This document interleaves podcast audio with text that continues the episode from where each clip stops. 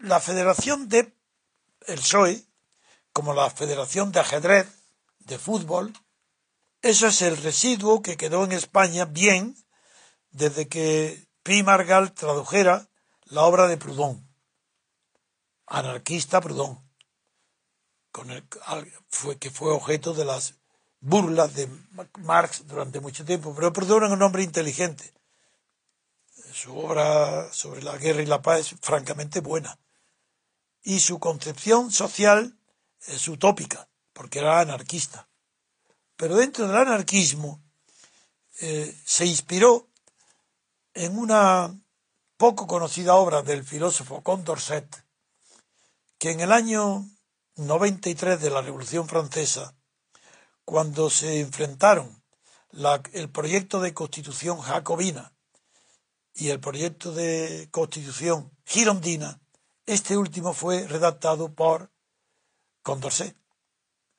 Y eh, de ahí todavía quedaban algunos restos de su idea primitiva, la de Condorcet, de que no quería, se oponía a que se convocaran en Francia los estados generales, que fueron convocados por una idea completamente fiscal, para recaudar dinero.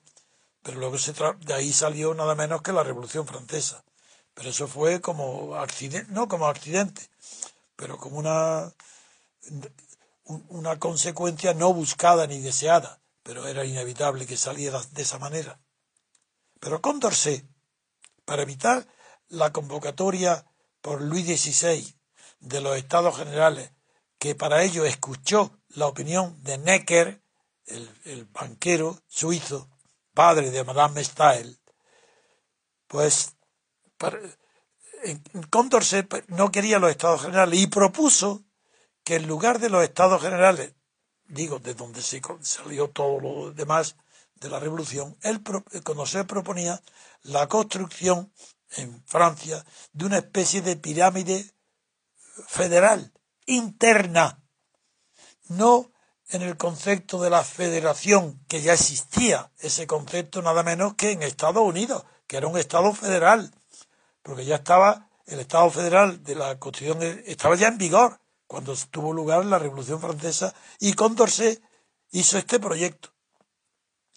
Condorcet se inspiró para ello en las ligas y eh, acuerdos bilaterales mediante pacto de las eh, que se llamaban federaciones locales de municipios unos con otros, mancomunidades, pactos, y construyó una pirámide con ese nombre de federal.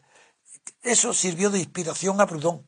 Y Proudhon, cuando hizo el federalismo, que es la obra que, que tradujo Pi Margal, lo que se proponía era que el Estado unitario no modificara su estructura, pero que estuviese constituido y, siendo representados en él todo el conjunto de la diversidad social de Francia, mediante federaciones.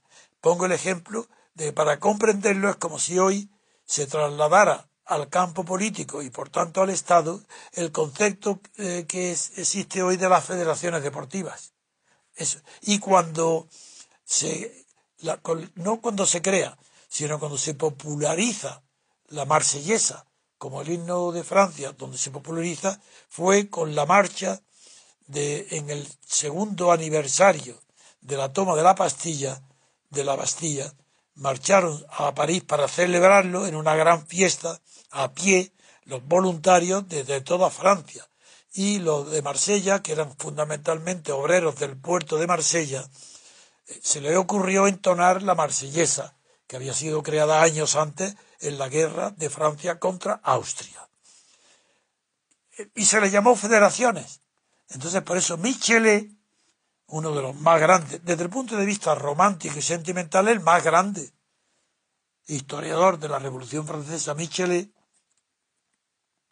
considera que el día más grande de la Revolución fue ese día, el de las federaciones, la fête, la fiesta de la federación, el aniversario de la toma de la Bastilla.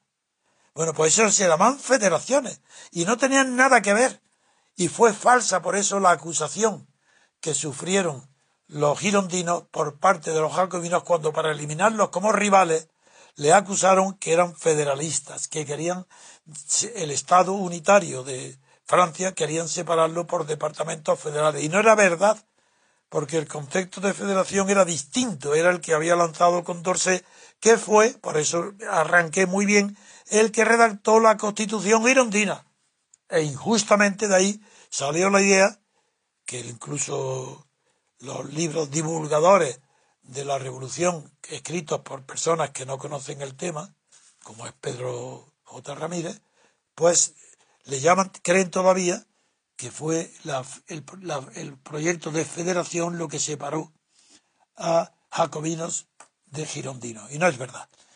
Con esto termino esta parte eh, diciendo que no hay la menor posibilidad de que España pueda ser un Estado federal. Y por tanto el PSOE se equivoca. Rotundamente no es que se equivoque, sino que es un traidor a España si propone el Estado federal. ¿Quién puede proponer un Estado federal que no tiene nada que ver con las federaciones internas deportivas? No. Un Estado federal implica dos Estados separados que mediante un pacto de fe en uno en el otro se juntan para formar un Estado federal. ¿Desde cuándo España puede ser federal si desde los reyes católicos para acá nunca ha sido, nunca ha habido Estado independiente?